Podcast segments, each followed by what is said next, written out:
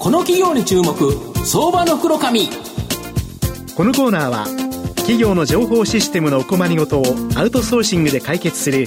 IT サービスのトップランナーパシックネットの提供でお送りします。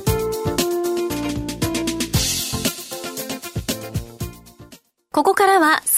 福の神こと藤本信之さんと一緒にお送りします。藤本さんよろしくお願いします。毎度相場の福の神こと藤本でございます。まあ、やはり株式投資で言えばですね、あの、割安感、バリューがあってですね、だけど成長する大きなグロースをするような銘柄、いいという形なんですけど、今日はですね、バリュー株なのに大きな成長の期待できる企業を紹介したいなというふうに思います。今日ご紹介させていただきますのが、証券コード6224、東証グロース上場、JRC 代表取締役社長の浜口実さんにお越しいただいています。浜口社長、よろしくお願いします。よろしくお願いいたします。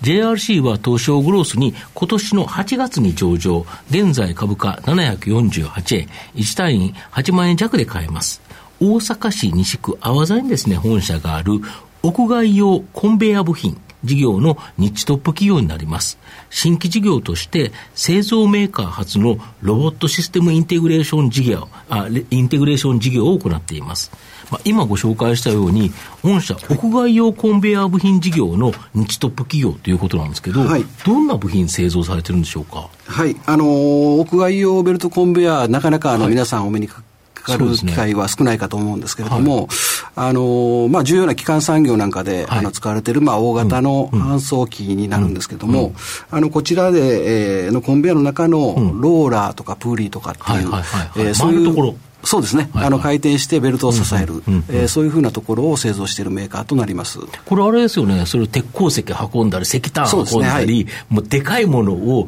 結構いっぱい運ぶっていうやつですよね。そうですね、大量に、うん、えー、まあ、長い距離を運んでいくというふうな、そういう装置になります。で、御社はまあ製造メーカーという形で、まあ、トップシェアを持ってるということなんですけど、はい、そのコンベア部品事業の生産性アップのためにですね、はい、試行錯誤の上、まあ、複数メーカーの多数のロボットを活用して、ほぼこの自動生産、はい、これで生産性が非常に高いとか。あそうですね、はい。あの当社は1989年当時から、はい、あのローラー生産自動化っていうふうなことに踏み切りまして、はい、まあ、そちらから、まあ、その当時からですね、うん、あのたくさんロボットを使いながら、まあ、できるだけ人手をかけずに生産していくと。いうことで、あの非常にあの高品質な、うん、あの精度の高いローラーを作ってってるというふうなことで、あの、まあ、コストも安く作れております。だからこそトップメーカーになってるということですかね、はい、そうですね、まあ、そのあたりから本当に潮目が変わって、あの少しずつシェアが上がってきているというふうな状況かなというふうに考えております。でこのメーカーとしてはですね、この売上高営業利益率が14%を超えるという形でですね、まあ、超高収益事業となってるんですけど、これなんでこんなに高収益なんですか？はい、ありがとうございます。あの、当社の場合はですね、あの、うん、ローラーっていうのが、うん、えー、基本的に消耗品でございまして、はい。あのまあ、新設プラントと、うん、消耗品の比率で言えば、うん、消耗比率が86%ございまして、あの新設が14%なので、まあ、あの入れ替えの需要が非常に多いというふうなことで、あのリカーリング性のあるビジネスというふうなところ、それから、まあえーと、比較的お客様にとって、あのローラーの価格っていうのが、他のものと比べて大きくないもんですから、あのまあ、値下げの圧力がかかりにくいというふうなところもあるのかなというふうに想定しております、なるほど、はい、補修用という形でいうと、数多くのユーザーさんが実際には発注してくるということなんで、でね。はい、要は一社にドーンとあったら、はい、やっぱりそこはあの御社からいっぱい仕入れてるから、ちょっと安くしてよというふうに言ってくるけど、バラバラな数多くの会社が御社に発注してくる、うん、一社一社あたりは小さいから、そんなにその部分を気にしても、あの彼らにとってあんまりプラスにならないといういうことですよね。はい全体的にあの1万3000社ほどのあのお取引先がございまして、まあ、そちらのまあ一件一件、本当におっしゃられたように小さいんですけれども、あのそれが固まって、まあ、ある程度大きな金額になってるというふうな形になります、はい、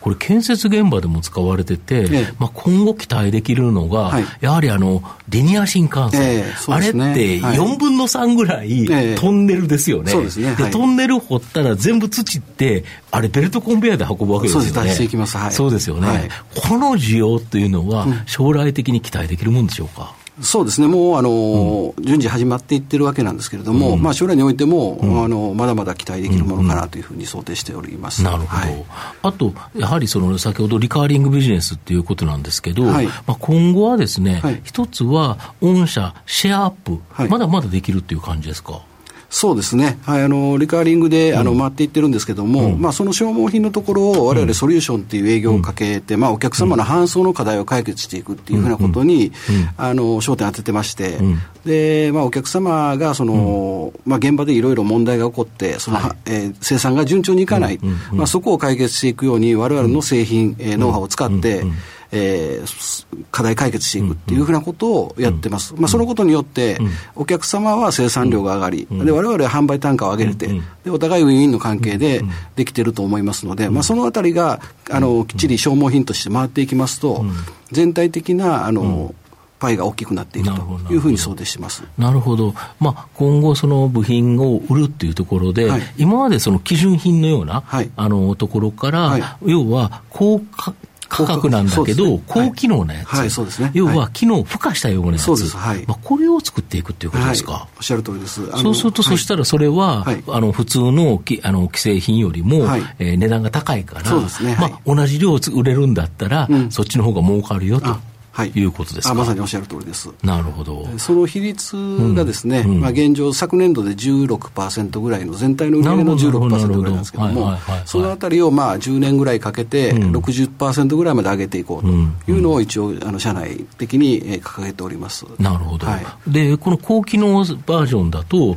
他社も作ってないから、そうですね。まあ、逆に言うと、まあ、あの選択されるというと、御社が選ばれるとそうですね、あのほとんどがわれわれがあの現場であの採寸から始まって、うん、あの作り出した新製品になりますので、うん、まあ、他社は作れないというふうな形になりますので、まあ、そのあたりは非常にわれわれの競争力が高い、え部分かなというふうに思います。で先ほど御社、その工場をロボットを多数使って自動化しているとい。う話なんですけど、はい、そのノウハウを実は他社にも提供するような新規事業としてですね、はい、このロボットシステムインテグレーション事業、まあ、これを2018年から始められているそうなんですけど、ねはい、これ、どんな事業になるんですか？そうですね。あの基本的にはまあロボットはロボットメーカーから購入して、われわれはお客様、あのユーザー様が、うん、えー、まあ、人の代わりのロボットとして使いやすいような形で、まあ、あの納入すればすぐ使えるような状況まで仕上げて、えー、納入していくっていうふうな、まあ、簡単に言えば、あのロボットに命を吹き込むような、あそういう仕事になります。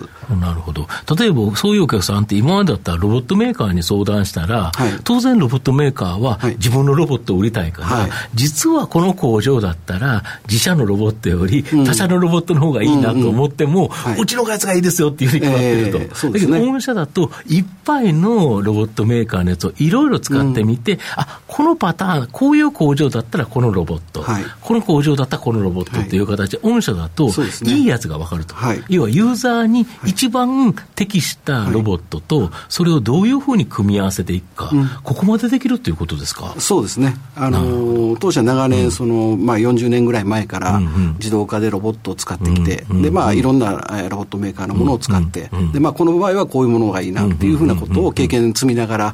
あの分かってきてるつもりですので、まあ、そういうユーザー目線の部分を生かした形で、その我々と同じような中堅・中小企業のものづくり企業の人手不足対策に対してしっかり手を打てるような、まあ、そういう事業として育てていきたいなというふうに考えています。本社はそのベルトコンベヤ部品の会社ですけど、はい、結構その、えーと、提供されてる工場さんは、はい、食料品とか、はい、いろんな業界にわたってるとか。はい、あそうですね。あの、食料品のメーカーさんもたくさんございますし、うん。あのまあ、特に、まあ、近年、ロボットの方の、うん、事業で食品関係の,、あのお客様がたくさん増えてきている状況です。うんうん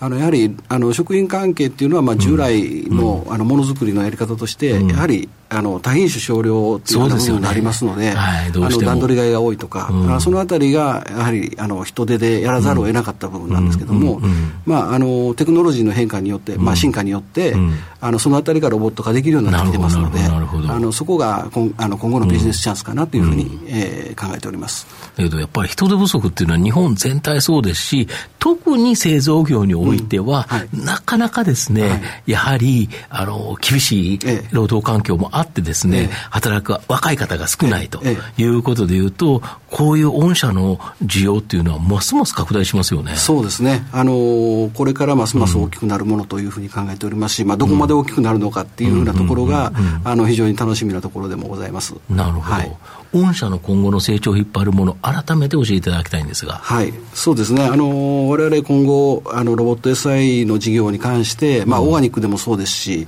うん、M&A なんかも含めて、うん、あの大きく成長させていきたいなというふうに考えております。うん、それと、コンベア事業におきましても、はい、まあ、日本国内はある程度限定的ではありますけれども、われわれの持っている技術、ノウハウを用いて、えー、海外生産で、海外のマーケットをしっかり取っていきたいな、まあ、そういう思いを持っておりますので、まあ、この両輪で大きく、あの成長できるものというふうに考えております。なるほど。ありがとうございます。まあ、最後まとめさせていただきますと、JRC は安定したですね、高収益のコンベヤ部品事業と、急拡大の成長事業のロボット、システムインテグレーション事業、まあ、これが日本柱の企業になります。まあ、現在予想 PR は10倍程度、予想配当利回りも3%弱とですね、まあ、かなり割安な水準で、バリューがあるのにですね、え大きな成長の期待できる企業かなというふうに思います。また、え上場企業としては、日本初のですね、ロボットシステムインテグレーターとして、まあ、今後もですね、この分野、大きな成長を期待できると思います。